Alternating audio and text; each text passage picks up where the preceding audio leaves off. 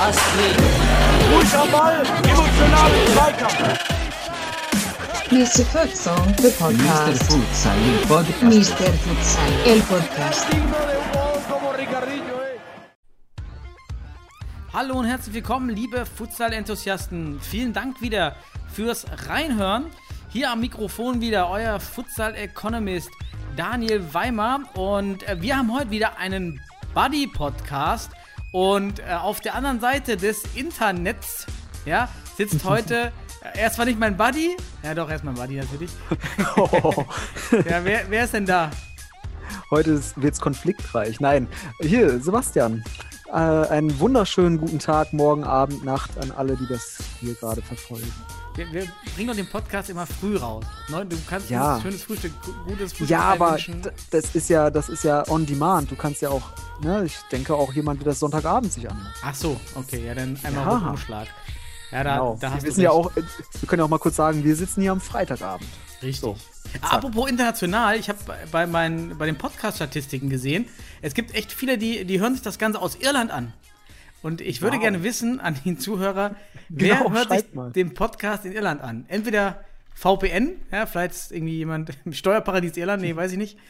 Aber das würde mich interessieren, wer das gerne so aus Irland sich anzieht.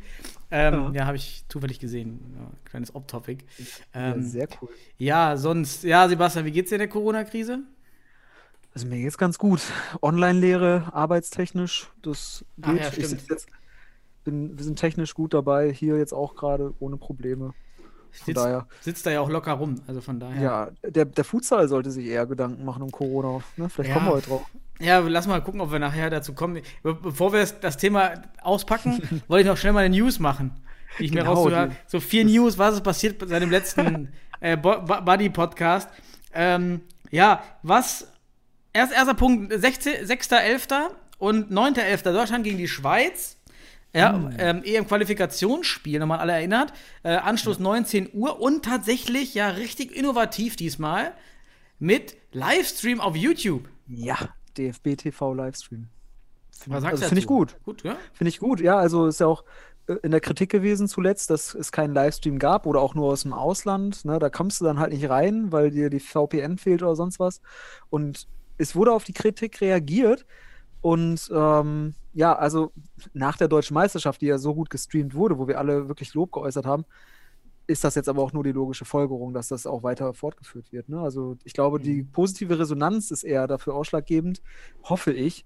Und davor gab es ja schon ausreichend Kritik, ne, dass es nichts gab. Deutsche, also ich weiß ja noch, als wir von Sennestadt aus aus Portugal live äh, Facebook gestreamt haben, weil das deutsche Spiel, die deutschen Spiele nicht übertragen wurden im, Ja. im deutschen Online-Kontext. Ne? Ja, Und das- wahrscheinlich ist es jetzt besser geregelt, dass die Schweizer das Signal freigeben. Ja, ist Ja. irgendwie in Siggenthal. Ja, es hört sich an wie irgendwie Hm. was in Hobbithausen oder so, keine Ahnung, wo, Sig wo Siggenthal in der Schweiz liegt und Ludwigsburg in Baden-Württemberg, also wahrscheinlich auch Werden, ohne werden denn beide Spiele, also nicht, dass wir uns hier jetzt vertun, das, Äh, das das steht live bei? YouTube. Ah, okay, warte mal. Ja, vielleicht auch nur das Rückspiel, weil es ja in Deutschland stattfindet. Ne? Ah, ja, ist, kann So. ich jetzt hier nicht so richtig erkennen. Ja, Das- aber gehen wir von beiden, beiden Spielen aus, das wäre ja wunderbar. Und- besser als keins. Ja, genau. ja, und ich, ich freue mich, äh, dass auch jetzt äh, Memosch Söser wieder dabei ist. Also der hat sich jetzt wieder auch, ist genesen und äh, ich Okay. hoffe, dass er dann auch spielt. also ist wieder voll einsatzfähig. Das hatte sich etwas böse angehört, aber jetzt Ja. ging es ja doch schneller. Ja, Leider.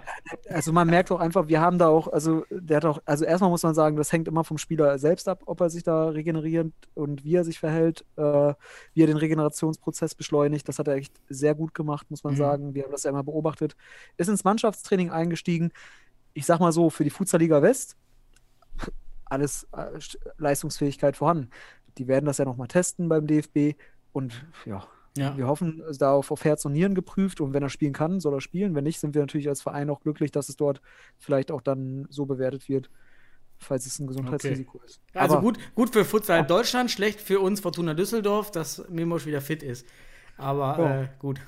Aber gut für, für, für Wuppertal, die müssen ja morgen nicht spielen. Oder Ah gestern. ja, okay. Ach Gott, ja, Corona. Lass, lass Corona gleich machen. Wir haben Okay. eh schon so, ne, nächstes, nächstes Thema. Ja. Ja. äh, bei uns, bei Fortuna Düsseldorf, war ja Otto Addo. Ja, wer, Oh, kennt, wer kennt ihn ja. nicht mehr? Ja, wahrscheinlich Borussia unter Dortmund.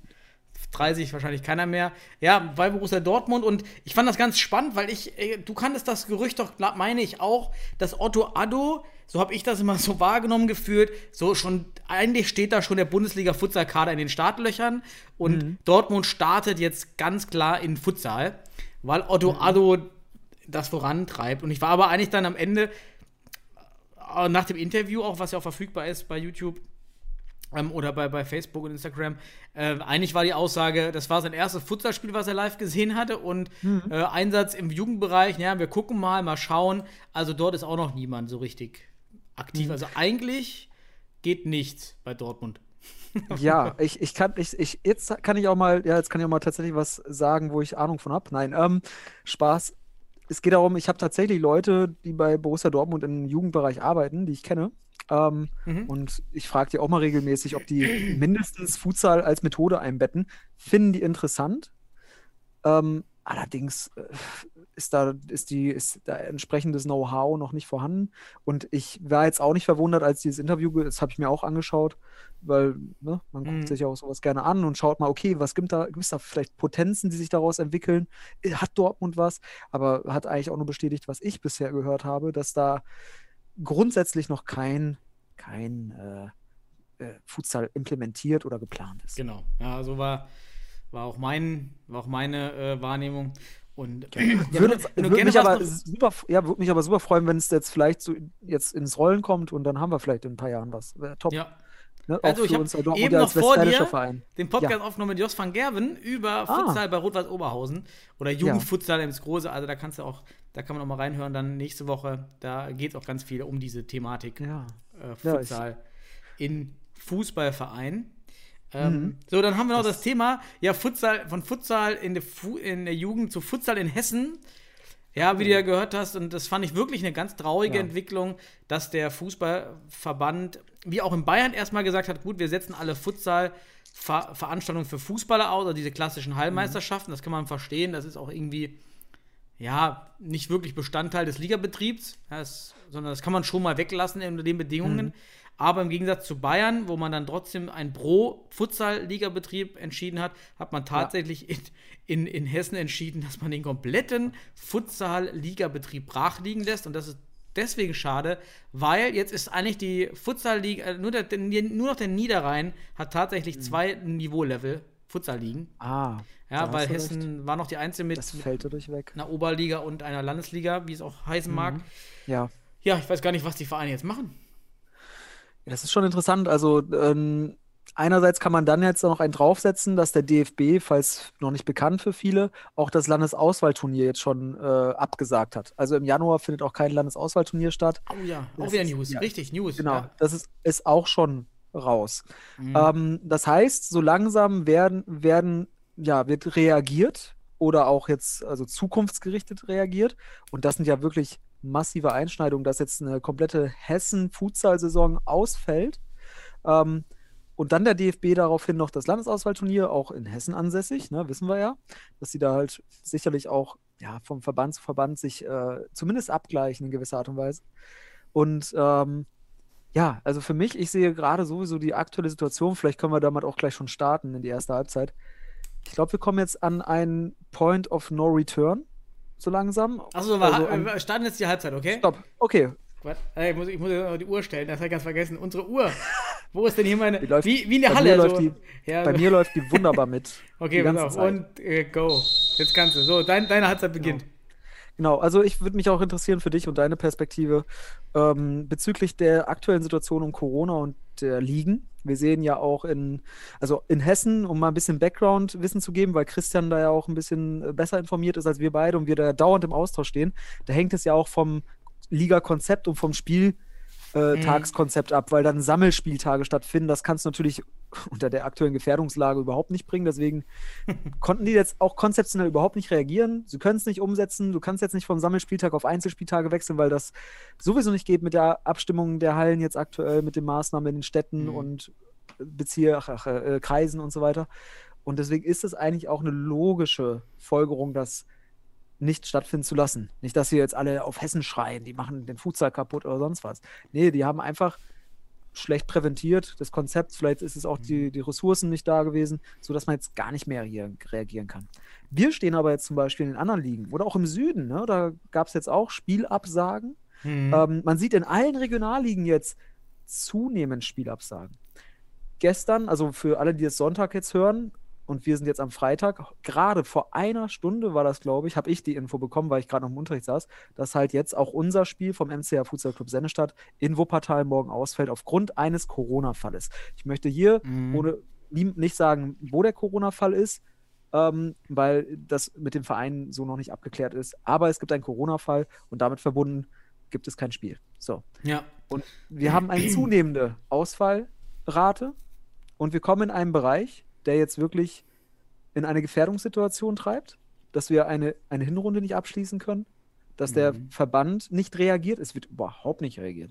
Also, also, und, also das heißt, ab, reagiert wird mit Absagen, aber nicht mit, lass uns mal ein Zoom-Meeting machen diese Woche mit allen Vereinen und bitte sagt mal, was, was können wir machen? Eine Woche später haben wir die, also wir haben die Vorschläge gesammelt, eine Woche später entscheidest du dich für einen Vorschlag oder konzipierst daraus was und entscheidest mehrheitlich, so machen wir weiter. Gibt es nicht. Es wird einfach Die, die, abgesagt. die ganz große Frage ist, und ich habe dazu noch keine Studien gefunden, vielleicht hast du da was Mhm. gesehen, dass tatsächlich äh, ähm, Spiele, Sportspiele, äh, Fußball, Futsal, wie auch immer, äh, tatsächlich zu Superspreader-Events werden. Habe ich noch nie gehört. Ja. ja dass also Ja. ein Spieler infiziert zum Training kommt und dann spielt Ja. und dann fünf andere ansteckt. Habe ich noch nie gehört, sondern es war immer so, die Fälle sind immer, ein Spieler hat Corona, ja, wird aus Mhm. dem Trainingsbetrieb genommen und das war's dann mit dem einen. Und alle anderen, wenn dann wieder neue Fälle auftauchen, wie der Bundesliga bekommt man das ja mit, dann sind immer externe Gründe dafür, Ja. aber nie, er war beim Training, hat sich dort angesteckt. Ja, genau. Also es sind dann auch nicht wirklich rückverfolgbare Argumentationen. Allerdings ist Mhm. dieser Superspreading-Begriff halt auch ein politisches Framing-Momentum. Muss man auch sagen. Das ist muss mich halt von- aufklären. Von, ja, das ist halt, äh, das, niemand versteht, was das genau bedeutet. Es ist einfach so Superspreading, ist halt eine Hyperlative, die eingebettet wird, damit auch Gefahr geäußert wird. Du Mhm. hast gleich Deutungs, Deutungsbegriffe, die dich in eine Emotionalität treiben, so, oh, stopp, ich bin gefährdet oder sonst was. Und gleichzeitig ist es halt aus der Politik, weil äh, ich glaube, Lauterbach war derjenige, der diesen Begriff jetzt vehement, er sagt sogar, ähm, Kindergärten sind Superspreading-Gebiete. Und aus pädagogischer Sicht kann ich da nur sagen, okay, finde ich schon eine grenzwertige Begriffsanwendung. Aus sozialwissenschaftlicher Sicht sowieso, aus kognitionswissenschaftlicher Sicht muss man sich nur das Buch von Elisabeth Weding, Politisches Framing, dazu kaufen, um sich das durchzulesen. Schöne Studienübersicht, wie das funktioniert. Mhm. Dieser Begriff wird halt jetzt natürlich auch auf Sportevents einfach übertragbar. So, und du verbindest jetzt ganz viele Momente. Du verbindest gefährdete Kinder, gefährdete das, gefährdete das, Gefährdung vor allem. Durch den, das Wort Superspreading stellst dir vor eine Sprüh, so eine Sprühflasche, die da einfach dir ins Gesicht spuckt.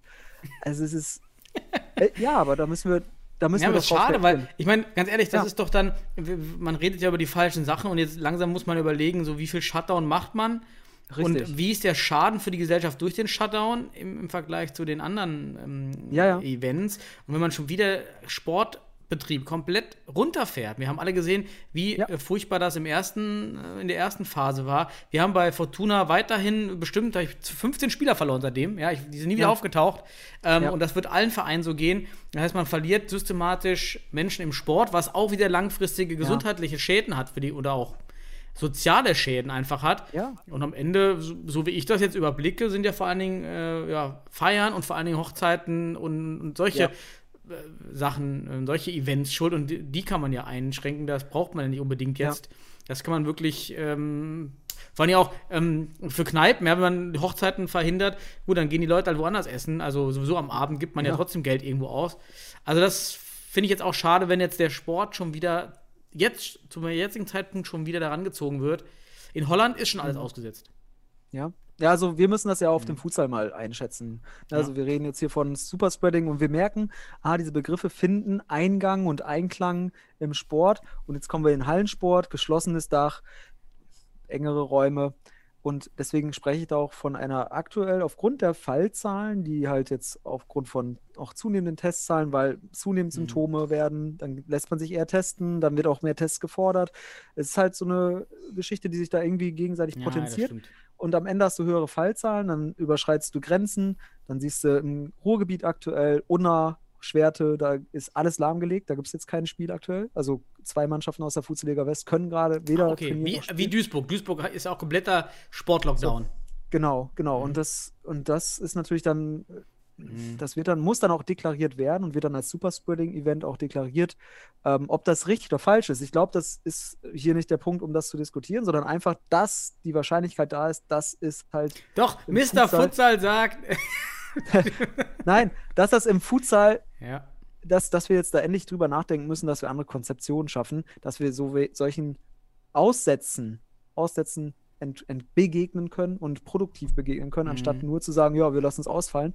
Frag mal die Futsal Panthers Köln. Die haben neben den Nationalmannschaftsterminen, die wir schon mal besprochen haben, sechs, sieben Termine, nochmal jetzt drei Spiele ausgefallen und wollen mit, also haben mittwochs vielleicht nicht die Kapazitäten zu spielen. Ich, ich frage mich bis heute, wann finden wir endlich diesen Point, dass Mhm. wir sagen, we, we return. Ansonsten kommen wir den Point of No Return und du kommst nicht mehr Ja, zurück, stimmt. du kannst Ja, nicht mehr uns okay. konzeptieren. Und wir sind im November spätestens so weit, dass wir diesen, Schrei äh, diesen weil wir die, wenn das weiter so geht, weitere Ausfälle dazukommen, Mhm. rein mathematisch. Und du redest schon von kulturellen Problemen da am Ende. Ja, die sind sowieso da. Da kannst du, das ist ja Wahnsinn, was da als Werden wir uns auch jemals die Hand geben können? ja, aber was ich meine ist einfach, der, wir, für mich geht es halt auch spezifisch jetzt hier gerade um den Futsal in der Hinsicht, dass wir sagen, Mhm. die Ligen werden nicht zu Ende gespielt werden können. Sie werden vielleicht auch abgesagt. Der DFB hat es und, die- und Hessen macht es vor. Es ist jetzt kein No-Go mehr. Ist auch sehr Ja, wichtig. Das, ist, Verband das in sind ja die Signaleffekte, die dahinter stecken. Das ist das Genau. Bittere. Mhm. Und das heißt, wir sollten als Verein, wenn wir uns die Bundesliga wirklich ernsthaft wünschen und sportlich, äh, ich, ich bin der allerletzte, der es nicht sportlich will, weil ich habe richtig Bock darauf, so wirklich die Besten in der Bundesliga zu sehen. Mhm. Aber das Ding ist, wir sollten genau deswegen an die Verban Verbände eigentlich rant äh, rantreten und, und fordern, jetzt machen wir einen Return und machen neue Konzeption, weil sonst ist Mhm. es vielleicht zu spät und dann hast du keine sportliche Qualifikation mehr, weil, aber da werden wir im, im Frühjahr auch nochmal sehen oder im Winter, ob der DFB da wirklich das Präsidium entscheidet, die Bundesliga findet statt, weil ne, also Mhm. da soll ja das Präsidium darüber entscheiden, da wird es auch ökonomische Werte geben, die Ja. dann vielleicht Stimmt, wann, wann ist die. Abstimmung nochmal, die, die nächste? Ich bin mir jetzt gerade nicht mehr sicher terminlich, aber äh, Dezember, Januar sollten wir da auf genau. jeden Fall mehr Sicherheit haben. Mhm. Ähm, und Benny Saal, haben wir auch schon mal besprochen, hat ja im Telefonat mir mitgeteilt, Bundesliga findet aktueller Stand auf jeden Fall statt, auch unter Bedingung eines zu weiteren Lockdowns oder sonst was. Ich bin aber gespannt, weil ne, Benny Saal sagte auch, er ist nicht der DFB, er kann ja auch nicht dafür sprechen, aber hat das zum Ausdruck gebracht. Mhm. Und damit verbunden bin ich halt, ich bin gespannt. Wir sind jetzt im letzten Quartal. DFB hat dem Bundestag seine Quartalszahlen mal aufgezeigt, wie die Entwicklung sein kann. Was können wir denn machen, Bastian? Komm, du bist auch mal so ein, so ein Ja. lösungsorientierter Mensch. So, wa- was Ja. sind jetzt Lösungen, die, die, die wir jetzt, die, die jetzt machbar sind? Das eine ist ja Verzögerung rauszögern, also irgendwie alles im Terminkalender nach hinten schieben. Mhm. Ja, sodass irgendwie mehr Platz ist. So die, das heißt, die deutsche Meisterschaft wird vielleicht, die ja eh erstmal unreal nicht mehr so wichtig Ja. ist, äh, irgendwie dann wieder in diesem Turniermodus genauso im Juli ausgetragen wie dieses Jahr. Also eigentlich genau derselbe Modus Im wie Worst dieses Case, Jahr. ne? Im Worst Im Worst Case und du schiebst alles nach hinten, sodass du die Qualifikation zur Bundesliga, und das ist ja dann die, die Ergebnisse in den Regionalligen, die irgendwie unter die Bühne bekommst. Und ich, ich würde jetzt mal sagen, bis Juli bekommt man das über die Bühne. Ja, aber ich sehe da ein massives kulturelles Problem, weil aus Kultur entstehen Normen und Werte und diese Normen und Werte setzen sich in Gesetzen wieder und juristischen Wegen. Und wenn das Mhm. alles jetzt so ein bisschen, äh, vielleicht auch ohne Zustimmung von manchen Vereinen stattfindet, weil wir sehen Mehrheitsentscheidungen ge- gegebenenfalls, Mhm. ich spreche ja von Mehrheitsentscheidungen, wenn da was geändert werden muss, ähm, dann kann es dazu kommen, dass Vereine sich reinklagen wollen, weil sie das eben nicht als vergleichbaren oder, oder für eine Bundesliga-Qualifikation angemessenen und auch juristisch begründet dann nicht angemessenen Qualifikationsmodus halten. Und deswegen äh, lösungsorientiert. De lasst uns bitte, also mein Vorschlag wäre kurzfristig, mittelfristig, langfristig zu denken. Kurzfristig auf jeden Fall jetzt klar machen, ist, wir müssen, bevor der Point of No Return kommt, eine andere Konzeption haben, weil sonst kannst du solche juristischen Auseinandersetzungen gar nicht aus dem Weg gehen. Also der Verband muss was stellen und dann heißt es am Ende sportlich. Aber was, soll meinst du genau? machen? Was würdest du jetzt kurzfristig machen? kurzfristig Point of No Return und dann mit dem Verein Ideen Mhm. austauschen, weil du kannst jetzt, also ehrlich, brauchst nicht einen fragen nach einer Lösung. Du musst sie gemeinsam ja. entwickeln. So, Du musst- du musst und jeder, jeder Im besten Fall müssen ja alle Regionalligisten ins Boot. Alle, alle Regionalligisten in Deutschland aktuell müssen äh, einer Verschiebung oder einem anderen Plan Ja. zustimmen. Ja, du brauchst, ja, da gebe ich dir recht. Ja, um rechtliche Konsequenzen auszuschließen, Richtig. müssten alle zustimmen, dass in den Spielplänen etwas verändert wird. Genau, wenn du juristisch sicher handeln willst, musst Ja. du jetzt einen demokratischen Akt Mhm. durchführen mit einer Abstimmung und damit verbunden das festhalten, damit du am Ende föderalistisch, verein, Mhm. verein- verbandsspezifisch eine juristisch sichere Entscheidung treffen kannst. Nur ist der Zeit, die Zeit nicht mehr lang dafür. Wir sehen, Mhm. also wenn man die Quote sieht, der Ausfall, der Ausfallzahlen, äh, wird es enger, weil wir werden ja nicht von weniger weniger Fällen jetzt sprechen äh, in den nächsten Wochen und Monaten, sondern eher von zunehmenden. Das ist zu erwarten. Also auf Monate Weil- nicht. Ich, ich hoffe mal, dass es, in, Nein, nein. Auf es Monate nicht, aber abnimmt, aber dass das, Ja, dass es weg aber, ist. aber auch, Ja. wenn, du wirst, merkst ja aktuell an dieser Reaktion der politisch, des Politikmanagements, dass du am Ende jetzt ja gar nicht so hoch steigen musst wie noch im, im weiß ich nicht, im Februar, März, April, damit Lockdown gibt, sondern die würden Ja. einen Lockdown jetzt schon bei geringeren Zahlen. Das heißt, sie werden auch danach noch weiter warten, aus der Erkenntnis, aus der Erfahrung, evidenzbasiert dann vielleicht auch äh, in der Hinsicht, bevor man wieder richtig loslegt. Und damit verbunden sehe ich halt da den Rattenschwanz nach hinten ausschlagend und deswegen müssen wir Mhm. kurzfristig eine Reakt äh, wirklich aktiv werden, damit wir mittelfristig einen Plan haben können und langfristig am Ende Bundesliga stattfinden lassen können mit einem ordentlichen Qualifikationsmodell. Aber und jetzt kommen wir mal in eine, eine Perspektive, die man auch beachten sollte. Es gibt sicherlich auch Vereine, die sehen sich jetzt schon nach Anfang der Saison sportlich nicht mehr in der Lage, da wirklich mitzuwirken, würden aber gerne. Und denen wäre doch ist sehr willkommen und da, ohne Mhm. jemanden irgendwie damit, aber es ist eine ganz natürliche ökonomische Eigennutzentscheidung vielleicht. Ja, du bist ja auch, du kannst das bestimmt sehr gut einschätzen in der Hinsicht, dass sich Vereine auch jetzt einfach querstellen würden und sagen, nö, nö, nö, wir wollen so weitermachen. Und dann, Hm. Ja, du hast dann zwei Arten von Wird's- Opportunisten oder Quertreibern. Richtig. Das sind einmal die, die aktuell eine gute Position haben und sagen, nö, ich will jetzt so weitermachen, weil ich gut dastehe. Oder du hast die, die eigentlich in die Bundesliga wollen, aber gerade erkennen, das schaffe ich die Saison nicht. So, die würden sagen, äh, nee, ja, ja, klar, wir wollen hier auf jeden Fall abbrechen, auf jeden Fall Abbruch. ja, Auf jeden Fall Abbruch, Ja. auf jeden Fall keine Bundesliga nächstes Jahr, weil, äh, klar, das wird dann wieder allgemein sein für die Gesundheit. Also Ja. die Argumente sind dann wieder vorgeschoben. Ja. Ähm, aber der eigentliche Grund ist, dass man doch wieder am Kuchenteil haben möchte. Ja, aber Mhm. es erkennt es, man schafft es jetzt eben nicht. Ja, genau. das, Das kann passieren. Andererseits, wie ich gerade schon auch äh, irgendwie andeuten wollte, wenn abgebrochen wird, ich frage mich, ob der DFB dann auch weiter so plant. Und Hm. äh, ob der nicht, der muss ja darauf reagieren und sei es ökonomisch. Aber, und äh, da sehe ich eher auch den gewissen Zug hin, dass die Bundesliga tatsächlich stattfinden wird, weil der DFB ja alles andere äh, als Anzeichen gibt dafür, dass er irgendwas vermarktet oder finanziert. Also er lässt das auf den Schultern der Vereine und sollten die Ja, Vereine es hinkriegen, findet sie statt. Der hat gar keinen Aufwand ökonomisch. Und das wird vielleicht das Hauptargument sein, zu sagen, ja, wir planen die Bundesliga weiter für den Sommer. Mhm. Und wie das dann da stattfindet, da will ich jetzt auch nochmal Benny mit äh, irgendwie mal äh, zitieren oder ne, inhaltlich wiedergeben. Wie das stattfindet, das müssen die Regionalverbände entscheiden. Also welche Vereine hochkommen. Mhm. Und da geht es dann natürlich um diese sportliche Qualifikation. Wenn es nicht sportlich ist, wenn es nicht nachvollziehbar über, nach einer abgeschlossenen Hinrunde beispielsweise ist, wirst du keinen Quotienten der Welt juristisch haltbar machen. Mhm. Dann wird immer zurückwirkend geschaut und dann bist du irgendwann 2018, 19, dann, ist, dann sind erstmal die ersten Ansprechpartner Köln und Sennestadt. Und ich sage das hier als Sennestädter.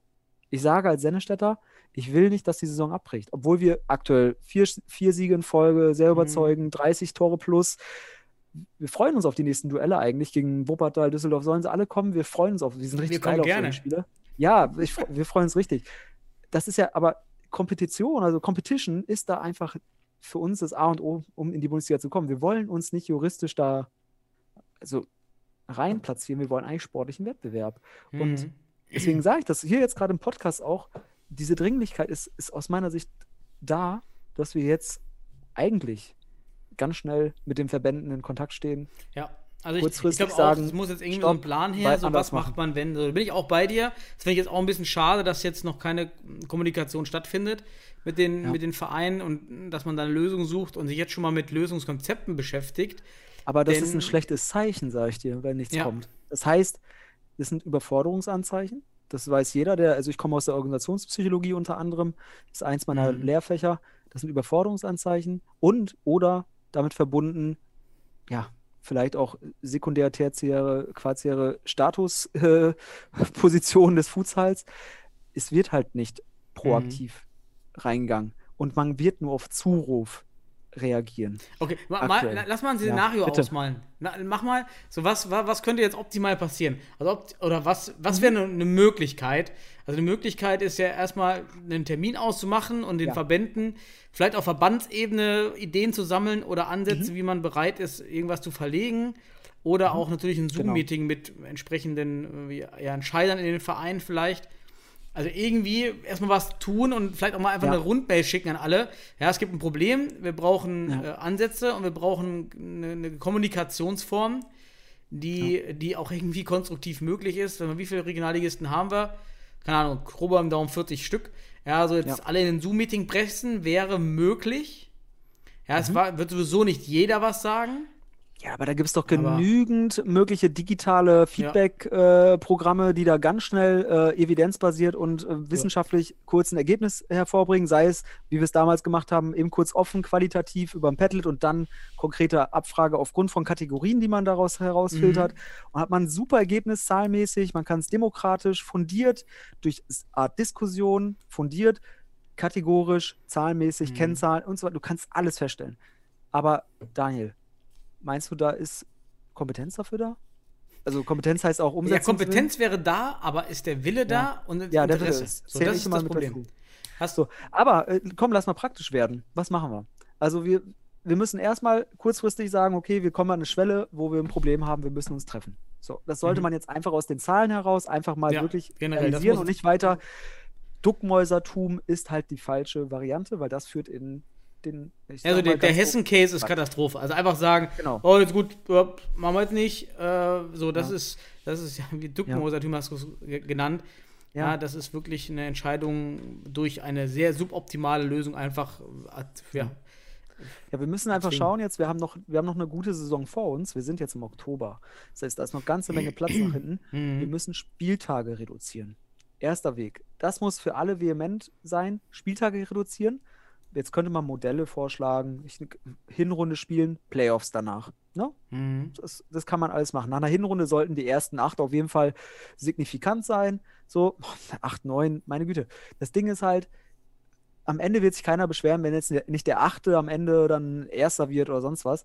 Ähm, aber Hinrunde wäre zum Beispiel ein guter Punkt, sagen wir Beispiel Bayern, Hinrunde spielen, danach Playoffs. Mhm. Sowas in der Art. Das wäre zum Beispiel ein massiver Fortschritt in der Hinsicht der Ti- Spieltagsreduktion. Haben wir einen Westen, ich rede jetzt gerade für den Westen, weil da bin ich involviert in, in, in einer entsprechenden Funktion, haben wir halt massiv viele Spieltage. Und Köln wird massive Probleme kriegen, aktuell allein wegen den Nationalmannschaftstermin und den, die sind ja sogar am meisten betroffen von den Ausfällen bisher. Die haben schon drei Mhm. Ausfälle gehabt oder so. Ja, Ich glaube, das Problem scheitert, Ja. wird daran scheitern, dass man natürlich im Futsal immer argumentiert und das ist auch irgendwie schon so, ja, dass man bei Auswärtsspielen, wenn du nur ein Spiel hast, dann hast du im Auswärtsspiel eigentlich gerade in den Regionalligen immer eine schwächere Mannschaft, weil dann doch einige nicht mitfahren, ja, oder mit Fußball nicht können.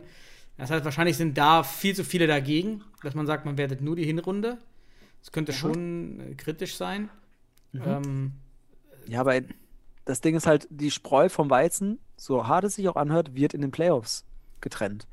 Das muss man auch sagen. Da werden sicherlich keine Mannschaften zu einem. Auswärtsspiel mit, äh, mit, mit schwachen Kader. Machen wir zur Not noch Hin- und Rückspiel oder sowas. Weil das ist immer noch weniger wahrscheinlich, als wenn du deine 14 Mannschaften oder 13 Mannschaften da weiter durchdonnerst. hast noch Das 30 müsste man Sekunden. durchdenken. Ja, man müsste es durchdenken. Und das wäre der kurzfristige und mittelfristige Weg. Dann würde mich interessieren, was die kollektive Intelligenz noch darbietet. Und da siehst du dann auch die Motivation, ob, sie, ob man will oder ob man Mhm. nicht will. Ne, ob man Wege findet oder Gründe. Das wäre für mich aktuell eine Perspektive, die notwendig ist. Aber allein eine Antwort geben kann man da nicht. Das muss man durch Austausch Nee, wichtig ist, glaube ich, der erste Schritt, dass man erkennt, wir müssen was tun, wir müssen uns hinsetzen Mhm. und Genau. das kommuniziert. Ne? Also das, das muss erstmal passieren. Also, Genau. Sonst kommt der Rest ja sowieso nicht zustande, wenn das nicht passiert. Richtig. Oh, oh, deine Zeit ist um. Hast noch Halbzeitpause. Komm, hast noch Ja, Halbzeit. aber wie du schon sagst, der erste Schritt ist, aber es ist ja die Dringlichkeit, Notwendigkeit sollte jetzt offenbart werden. Und gut, wir besprechen das hier im, im Podcast ähm, und haben das Thema nicht Mhm. schon das, nicht das erste Mal. Aber ganz doof gesagt, die Prognosen waren ja bei uns schon vor ein paar Monaten da oder Wochen. Und Ja, jetzt ja. sehen wir das. Wir sind ja, also. Also es war vielleicht doch naiv, auf jeden Fall, dass man nicht von vornherein die Liga geplant hat mit Richtig. einer wieder äh, im Juli stattfindenden kumulierten Meisterschaft, so wie dieses Jahr. Ja, so dass man viel mehr Platz und es war auch ein bisschen naiv. Eigentlich muss man sagen, dass man so viele Nationalmannschaftstermine angesetzt hat. Ja, man hätte einfach sagen müssen, komm, Ja. dann die Nationalmannschaft, die hat ihre Spiele, ich meine, wie viel bringen denn die, das hat man schon mal diskutiert, so wie viel Ja. bringen diese Trainingseinheiten denn wirklich? Ja, der, der Ja. Kader ist sowieso immer, da sind 30 Prozent nie dabei. Oder die Variante ist hoch in den Spielern, die überhaupt dabei sind. Also was bringt das überhaupt? Also macht doch einfach nur eure Spiele. Rund um jedes Spiel wie gegen die Schweiz macht man nochmal ein Trainingslager, drei Tage zuvor oder zwei Tage und fertig. Ja, Ähm, zum Beispiel. Dann hätte man noch weniger Spiel, noch mehr Spieltage und dann schaffst du es vielleicht auch mit, äh, dass man einfach durchspielt und auch auch wenn vielleicht jedes zweite Spiel offiziell ausfällt wegen Corona, aber du hast dann Mhm. so viele Spieltage nach hinten, dass das möglich wäre. Genau, man muss sich nach hinten Raum schaffen.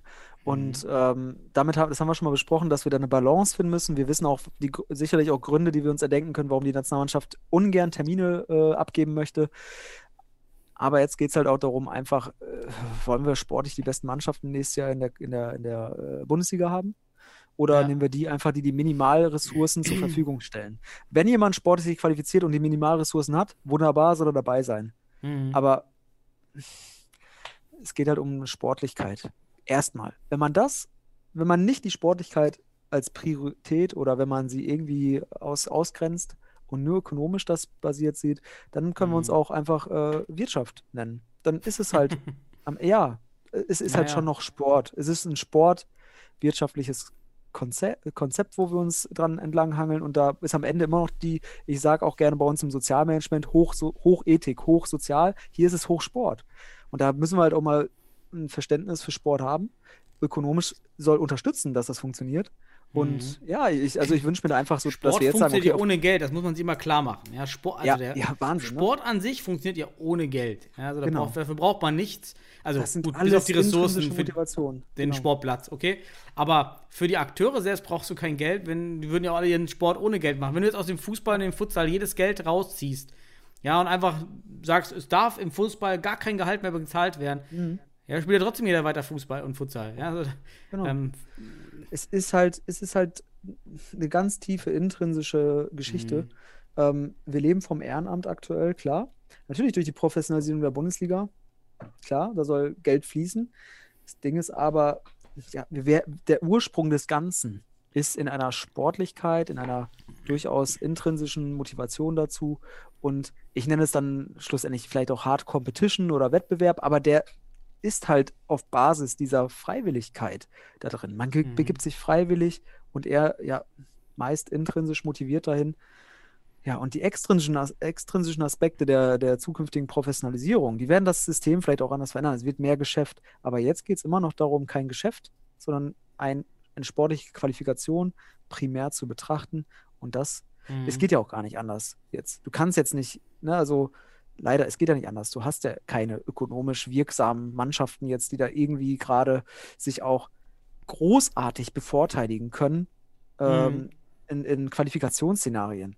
Na, also es ist halt jetzt nicht, nicht der, ich sag mal nicht, keine Übermannschaft vorhanden, die über ökonomische Mittel sich in den Ligen, also wo man weiß, das sind die zwei, die sind ganz fest. Es sind immer drei, vier Mannschaften, die kämpfen darum. So, und das ist eine sportliche Competition. Ja, und wir werden sehen. Also, wie gesagt, Dringlichkeit ist da.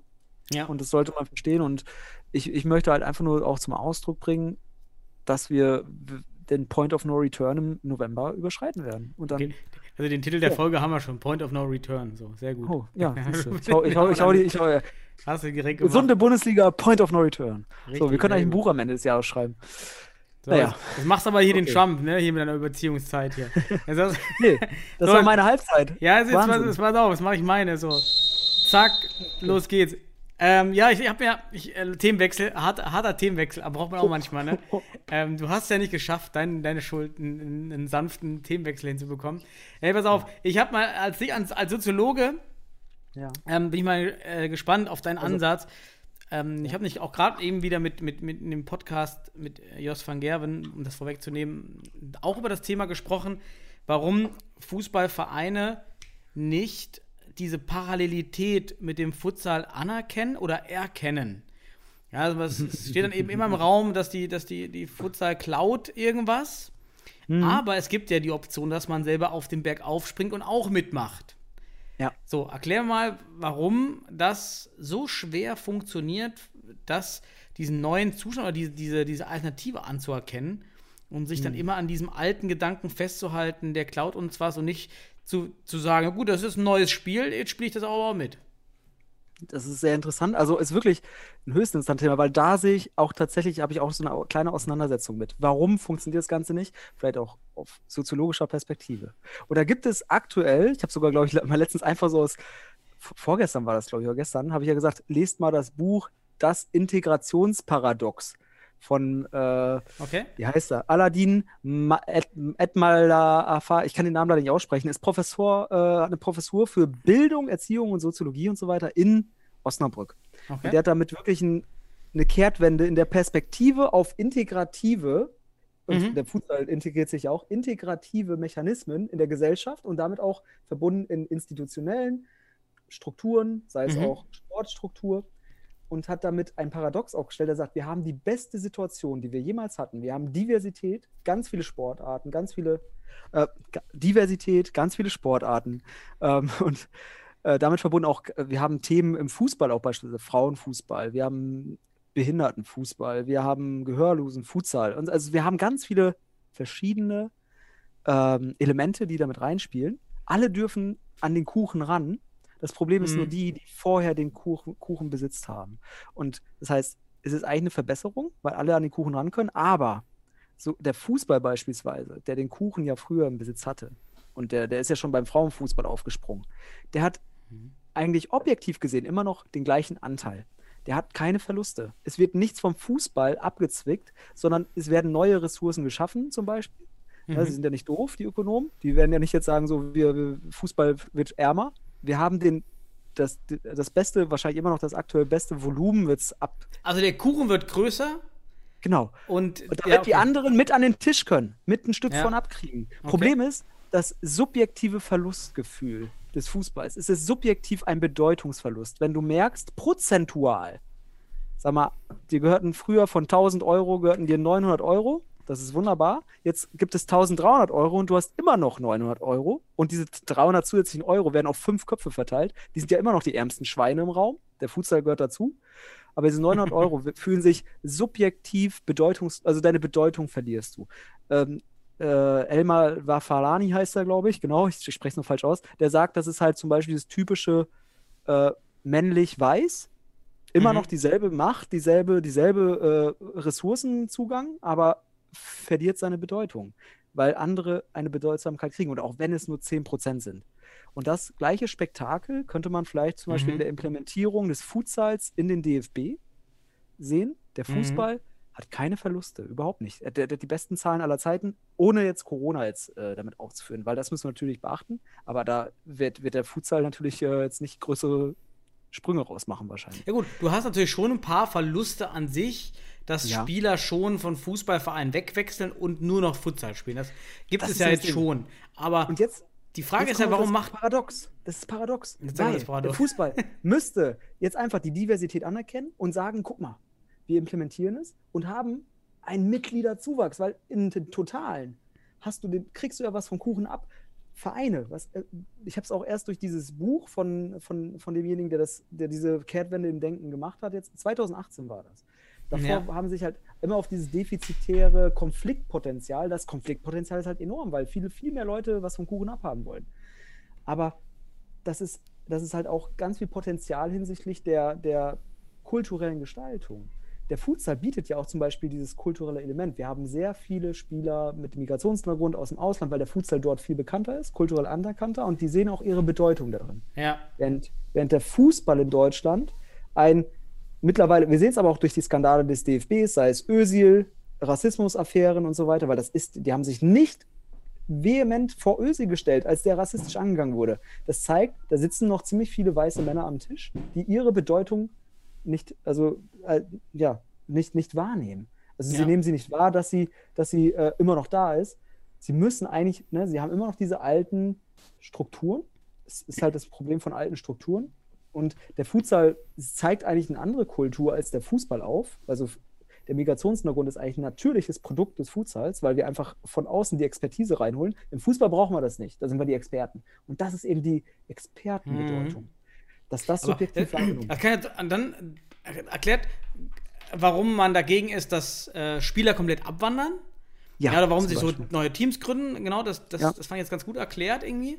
Ähm, jetzt gibt es ja noch den Umstand, der dann auch unverständlich ist, dass Fußballvereine dagegen sind, dass Hm. äh, Spieler auch Futsal spielen, weil aber doch nun jedem klar ist, wenn der Spieler einmal Training die Woche mehr macht und dann auch noch Techniktraining, was Futsal ja ist, wird er doch auch kostenlos. Ja, das ist ja einfach wieder ökonomisch, deshalb frage ich die soziale Ebene, weil ökonomisch kann man es nicht erklären, weil der Spieler ja trainiert wird. Er, ist kost der wird kostenlos weitergebildet und man sagt, Ja, nö, ja. ich möchte das nicht. das ist, was du jetzt gerade, das ist eine objektive Perspektive. Du siehst einfach wunderbar Mehrwert, ne? Kannst du sogar nachweisen. So, jetzt kommt aber dieses subjektive Verlustgefühl hinzu.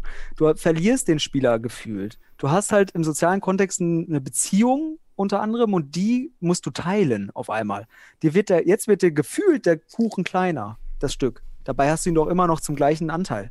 Also mal Mhm. ehrlich, du verlierst ihn ja nicht. Der geht ja nicht jetzt nicht mehr zu deinem Training und geht zum Futsal. Der macht einmal mehr Futsal. Wir haben keine Verlustebene. Wir haben nur eine subjektive Verlustebene. Und die ist vehement und deswegen, eigentlich müsste man den Fußball darauf vorbereiten. Dem, in der Trainerausbildung müsstest du eigentlich Ja, okay. Futsal in seinen objektiven Wert darstellen. Das Mhm. machst du aber dauernd. Aber du kannst gegen diese subjektiven Empfindungen, Bedeutungs-, also unsere. Ja, aber eigentlich müsstest du allen Trainern sagen, ja, die gerade im Oberliga-Bereich sind, ja, ihr macht hier Ja. fünf, drei oder drei, wenn ihr nur dreimal die Woche Training machen könnt, weil ihr die Ressourcen nicht habt, ja, dann seid doch froh, wenn eure Spieler schickt die sogar, schickt die sogar in den Futsalverein, damit die die anderen zwei Tage noch in der Futsal trainieren. Dann haben die fünfmal Training und plus äh, Futsal ist, die, ist die Technikeinheit. So, dann müssten die doch total happy sein, dass das passiert, aber das Ja, es der ist, das muss man auch wissen. Du musst dir vorstellen, du setzt dich jetzt mit, also das sind wieder ein Tisch. Und du bist wieder ein Tisch und du sitzt wieder da mit den Fußballtrainern und, und dem Futsal zusammen. Und jetzt müsste da eine Kommunikation herrschen, damit du es wirklich wunderbar implementieren könntest. Du redest gerade zum Beispiel Te- Technikeinheit. So, das ist natürlich komplex zu gestalten. Jetzt müsstest du sagen, okay, jetzt habe ich nur den einen Spieler, der macht da die Technikeinheit. Jetzt müsstest du individualisiert agieren. Individualisiertes Arbeiten ist von hoher Kompetenz be also begleitet. Du musst eigentlich wirklich hohe Reflexionsebene haben und auch vielleicht nicht nur den Trainer wegen dem Status wegen machen, sondern wirklich, weil du, oder auch nicht nur die Lizenz gemacht haben, weil du einfach diese Lizenz brauchst, sondern weil du sie inhaltlich verkörperst. Und da gibt Mhm. es tatsächlich, also in der Mehrheit, ich würde sagen so 80, 85 Prozent, die verstehen es nicht. Die sehen das eben nur auf dieser subjektiven Ebene, können es nicht objektivieren, aber es gibt auch 15 Prozent an Trainern, die machen, da haben die wirklich, die haben da wirklich, sehen da den Mehrwert drin und schlussendlich haben sie auch auf mittelfristiger Ebene den Erfolg. Also es gibt, man kann da sicherlich mit, äh, mit einer gewissen Evidenz kommen, dass diese Erfahrungswerte da sind. Man müsste sie festhalten und das zur Objektivität hinzufügen, damit man halt wirklich hier mal argumenti argumentieren kann. Aber am Ende ist es einfach ein subjektiver Bedeutungsverlust, weil prozentual dein Kuchenstück kleiner wird, während der Kuchen größer wird. Du hast immer noch die gleiche absolute Zahl. Du hast immer noch viermal Training mit dem Jungen oder dreimal Training oder zweimal Training und dann spielt er einmal Futsal. Du hast keinen Verlust, aber du hast halt deinen, deinen subjektiven Wahrnehmungsraum und Bewertungsraum und der ist dann halt, ja, ich stelle mir jetzt mal vor, am Tisch sitzen. Da sitzen Ja, jetzt ja, mehr am Tisch, aber und, und sie Ah, sehen ist- es nicht. Das ist echt spannend, das, das, irgendwie aufzuarbeiten, so warum, warum man sich da so wehrt und das, ja, mit diesen Verlustängsten, das kann ich schon echt verstehen, dass man, ja, will man nicht teilen, das ist meine Ressource, ich will, Ja. ich will ihn bestimmen. Ja. Was aber Quatsch ist, weil er könnte ja auch in derselben Zeit ähm, zum Schwimmen gehen oder, äh, oder Dart spielen oder Ja, Tischtennis gut. spielen. So, da Ja. würden die Vereine nicht sagen vielleicht. Soll sich dann- ein, soll, ja, soll sich, soll, hat er in einer falschen Position Sex gehabt und dann ist auch so. Ja, so genau. Also, da kann ja auch das, auch natürlich die, dieses Argument de- des höheren Verletzungsrisikos ist auch Käse, weil du, der Trainer, der Spieler macht eine Trainingseinheit mehr, also das Verletzungsrisiko ist gleich. Ja. also er, Aber er trainiert Daniel, ja dabei. So, er trainiert ja. das- ja die Auswüchse daraus sind halt jetzt, jetzt müssen wir weiter, was für eine Ur Ursache Angst erzeugt jetzt zum Beispiel autoritäres Verhalten. Weil du Angst hast vor Verlusten, musst du konkreter, direkter und auch härter durchgreifen. Und das ist ja genau das, was in einer Trainerausbildung eigentlich der, der letzte Weg ist. So, also du willst ja Spieler motivieren, willst Entwicklung fördern. Also die pädagogische und psychologische Ebene der Trainerausbildung sagt dir alles andere auf, als autoritär zu handeln.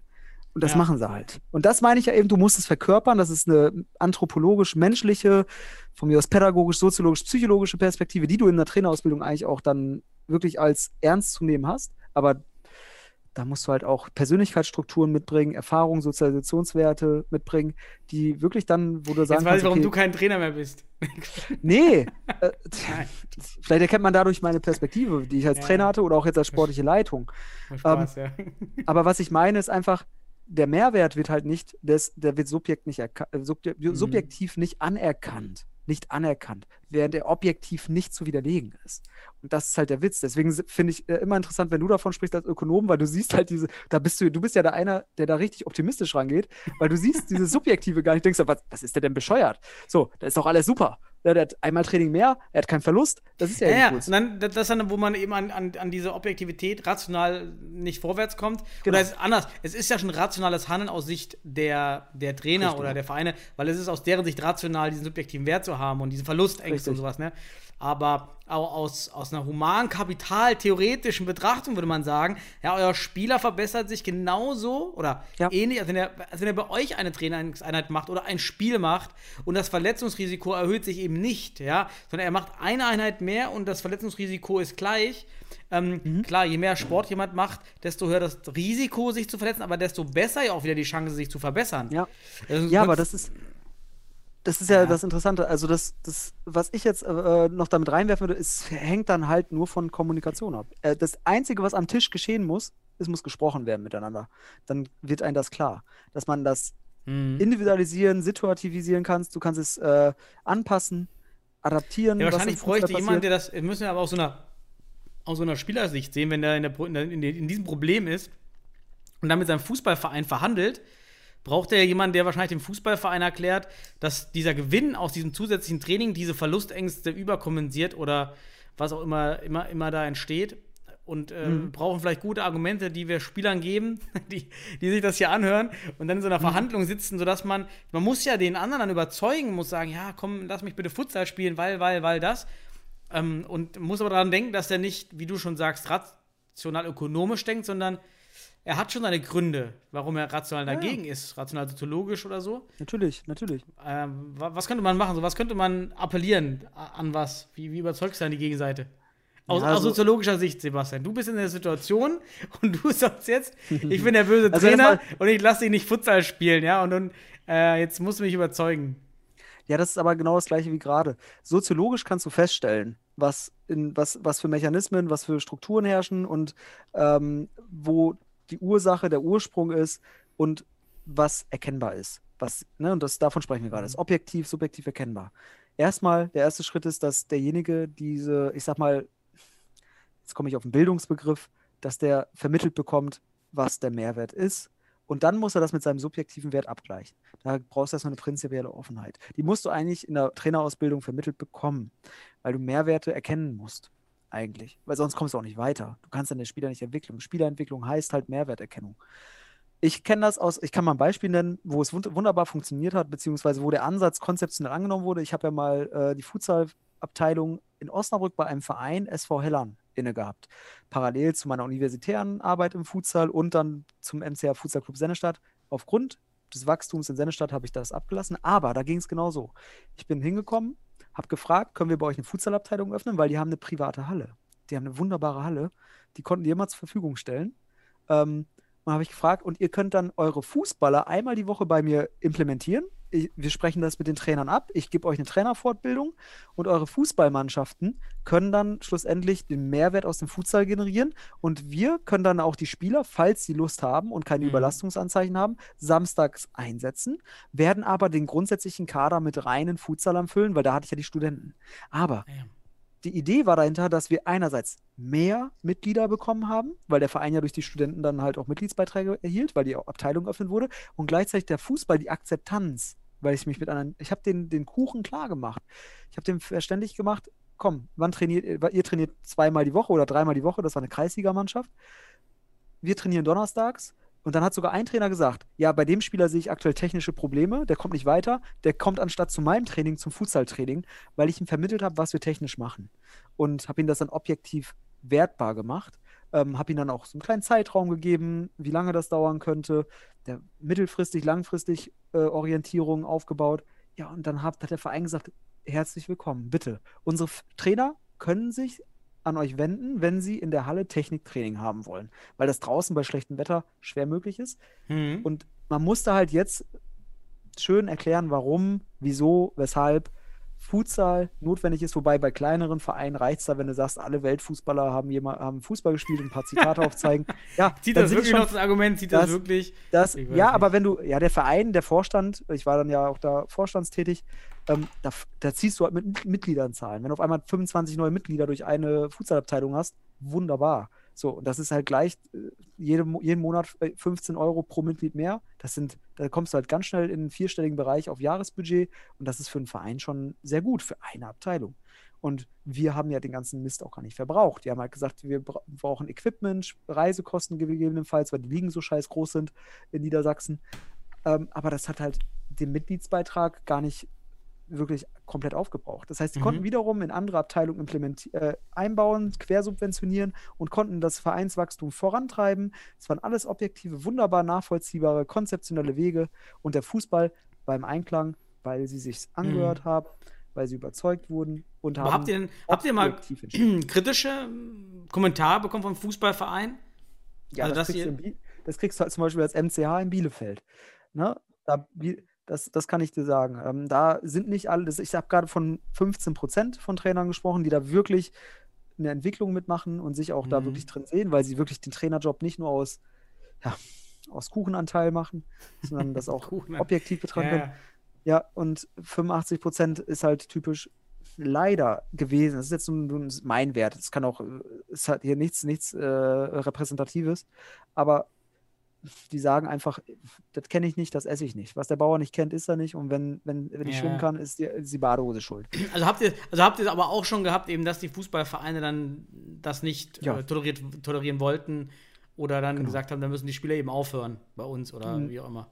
Genau, es wird, es, oder wir haben halt das Glück, dass wir wirklich hochklassige Spieler teilweise hatten, die wir dann natürlich auch, die sich für Futsal entschieden haben, die dann zu einem anderen Verein gewechselt sind, wo das akzeptiert wurde und Mhm. trotzdem die gleiche Summe an Geld floss, weil die waren glücklich, sportliche Entwicklung enorm. Bezirksligisten, der einen Westfalenligaspieler oder Oberligaspieler kriegt, äh, für das, die haben teilweise, das ist ja der Witz am Fußball, Bezirksligaspieler, die Topspieler verdienen ja genauso viel wie teilweise in, in Verbandsoberligen oder sowas. Also wirklich.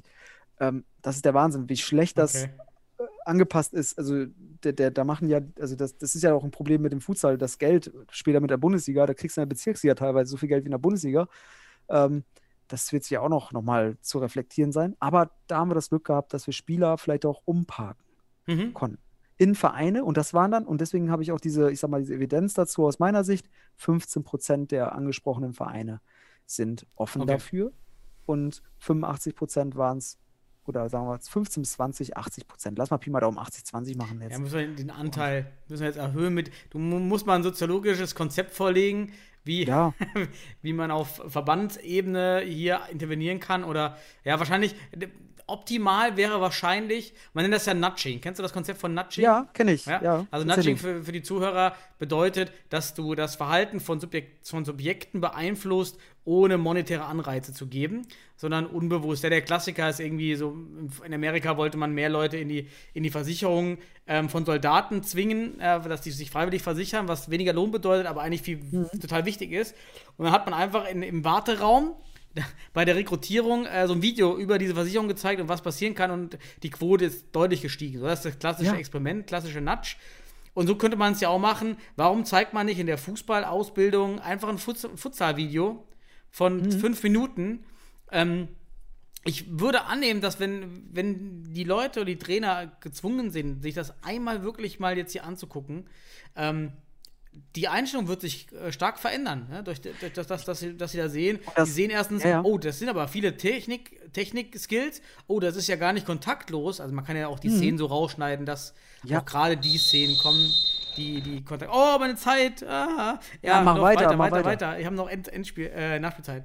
Ähm, Endspiel. End- Endspielzeit. Ich hoffe nicht. Endspieleffekte. Nee, Endspieleffekte haben wir hier nicht. Ähm, und äh, so, das könnte vielleicht funktionieren als Nudge, so, dass du die, die, die Trainer, die diese, äh, wenn du sie sowieso irgendwo hast, die müssen mit einem Futsal-Video konfrontiert werden oder mit einem Genau. besser wäre selber zu spielen, Futsal, ja, die sollen da selber Ja, mal ja. zocken. Das wäre noch besser, wenn die sich sowieso schon auf dem Parkett befinden und ihre Übung machen. Gehört äh, Futsal als Standardübung, das heißt fünf Minuten, ist ganz egal. Ja, Mhm. also fünf Minuten dazu, alle müssen das jetzt hier mal machen. Ähm, vielleicht sagt man denen gar nicht, dass das ein Futsalball ist, sondern sagt, hier, wir spielen jetzt und wirft einfach die Bälle so hin. Äh, wir haben keine anderen. wir haben Ja. nur die Bälle. Ihr müsst jetzt mit diesen Bällen die ja, das Aber ist, jetzt, ich sag dir mal, wie du das, wie, genau, wie der Zwang aber auch funktioniert in einem Verein. Dem Vorstand musst du über, über äh, Mitgliederzahlen zum Beispiel ver versuchen, das klarzumachen, diese objektiven Werte, weil die sind wichtig für den Vorstand. Da geht es darum, dass der Verein lebendig, liquide und so weiter Ja. ist. Und die können, der Vorstand kann wiederum Trainer dazu verpflichten, verpflichten, dass sie oder bitten, und das ist halt Mhm. dann notwendig, weil die das auch, der Vorstand als Vertrauensperson, als Beziehungsperson für die einzelnen Ja, aber so funktioniert Nudge nicht. Nudge darf nie Pflicht ja. sein. ich hab's, genau, ich wollte es mal anders perspektivieren. Da, Nudge ist eine intrinsische, unterschwellige, unbewusste Art. Genau. Das ist jetzt nicht nur hier rein extrinsisch, du musst. Aber du musst halt beide Seiten beachten, weil es, du musst ja auch so viel es geht kriegen, die Quote Mhm. steigern. Und du kannst es mit Nudge machen, du kannst mit intrinsisch, intrinsischen, also vielleicht pädagogisch, psychologisch, soziologisch ausgedrückt, mit transformationalen Werten, höhere Werte, die da irgendwie implementiert werden in, in deine Zielsetzung. Ähm, und das andere ist transaktional eher, dass du halt mehr Werte wie Geld hast oder sowas. Mhm. Ähm, und das muss halt vermittelt werden, dass das zum Vereinsziel wird, ne? durch den Vorstand beispielsweise. Und dann, du musst sie halt einfach nur einmal in die Halle kriegen und das erleben. Das Erlebnis ist das Entscheidende, weil das ist dann die subjektive Ader greifen. Das Objektive äh, in der Hinsicht wird dann, also das Subjektive wird objektiviert, weil du es dann mit den Werten, die du deine Argumenten füttern kannst. Und ich habe, das ist auch, das ist ein so wunderbarer Evidenzwert. Aus, ich mache ja viel Trainerausbildung in Niedersachsen noch, auch in Westfalen hier und da, aber diese ganzen Fortbildungen. 90 Prozent derjenigen, die sagen, ich habe vorher noch kein Futsal gespielt und machen so eine Einheit mit, sind begeistert danach und wollen mehr. ja, das hätte ich auch mal gehört. Das ja, ist, ja. das, ja, das ist, das, ich sage das, ich mache das seit fünf oder sechs Jahren im Winter, die Fortbildung für den NFV. Mhm. Und 90 Prozent sagen danach, Futsal ist geil, will ich für meine Jugendabteilung haben. Und ich werde eingeladen von Vereinen, damit ich den Jugendtrainern genau das vor, vor, beibringe, was ich zum Beispiel dann bei Hellern implementiert habe. So, gib mir mal die Spieler, die werden einmal die Woche trainiert und so weiter. Und die Jugendmannschaften kommen auch auf einmal, die wollen Futsal, weil sie darin Möglichkeiten sehen, das zu ergänzen oder ja, Spieler individualisiert besser zu machen. Und meistens ist individualisiert gemeint Technik. Mhm. Taktisch, da sieht sich der Trainer verpflichtet, aber Technik, da kann der Trainer einfach nicht viel machen, weil die denken, im Fußball denken auch viele, ich bin der Taktikfuchs, ich muss die nur hinlau richtig schieben, positionsmäßig, und fragen sich, Mist, wie kriege ich das hin, dass sie auch einen sauberen Pass spielen können. Und da kannst du sie halt erleichtern auch schlussendlich, wo wir mit dem Futsal ja, ich sag mal, eigentlich von Grund auf mitarbeiten, mit den technischen Voraussetzungen. Raum, da komme ich dann immer mit Raum und Zeit. Die, die klassischen Futsal-Argumente, Ja, so, die aber das wiederholt man auch ständig einfach nur immer neue Leute. aber Daniel, es sind immer das ist, das ist für dich, das ist für dich Natürlich. 2008 hier, aber das ist für 2020er Fußballtrainer ist das die, das öffnet die Tür, das ist, das ist wie Aufklärung für die. Ja, ja, Die natürlich. sehen Ja, dann ja. die sehen Spielfeld und den sage ich dann einfach hier, da hast du so viel Quadratmeter und so viel Quadratmeter und ganz natürlich, wenn du spielst, kriegst du äh, beschleunigte, bessere ähm, Aufnahmefähigkeit, Schnell Handlungsschnelligkeit. Das kannst du ja auch dann alles schön wunderbar empirisch belegen. Also du gibst ja nur noch Argumente am Ende des Tages und wenn du das jetzt mit dem Erlebnis verbindest, hast du Subjektivität, die dann Die auch. Frage ist, wo müssen wir die streuen und wer muss wann das äh, sagen, damit das auch ankommt. Ne? Wie gesagt, so, ähm, Zwang ist halt nie gut.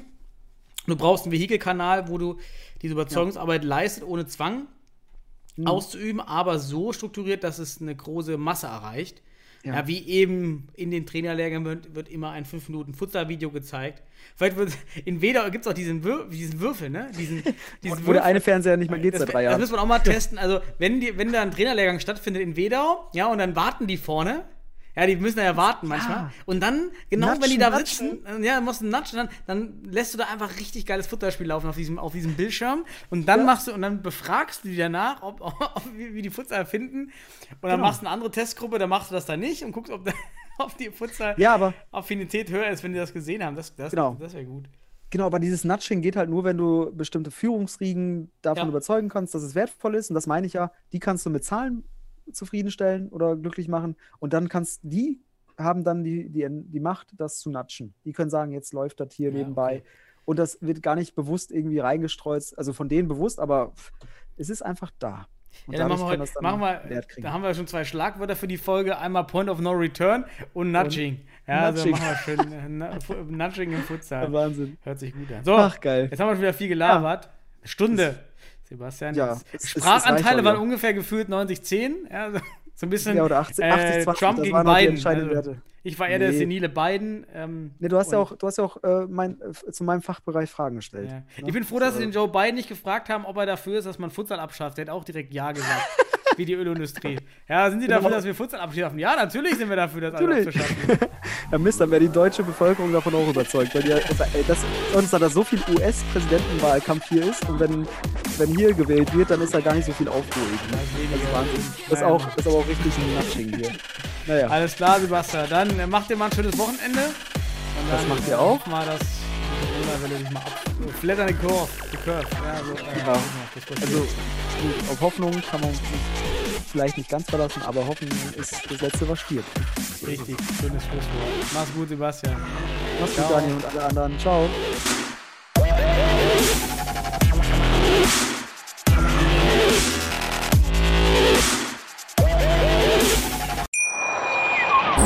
Schatz, ich bin neu verliebt. Was? Da drüben. Das ist er. Aber das ist ein Auto. Ja, eben. Mit ihm habe ich alles richtig gemacht. Wunschauto einfach kaufen, verkaufen oder leasen. Bei Autoscout24. Alles richtig gemacht. Wie baut man eine harmonische Beziehung zu seinem Hund auf? Puh, gar nicht so leicht. Und deshalb frage ich nach, wie es anderen Hundeeltern gelingt, beziehungsweise wie die daran arbeiten. Bei Iswas Dog reden wir dann drüber. Alle 14 Tage neu mit mir, Malte Asmus und unserer Expertin für eine harmonische Mensch-Hund-Beziehung, Melanie Lippisch. Ist was, Dog? Mit Malte Asmus. Überall, wo es Podcasts gibt.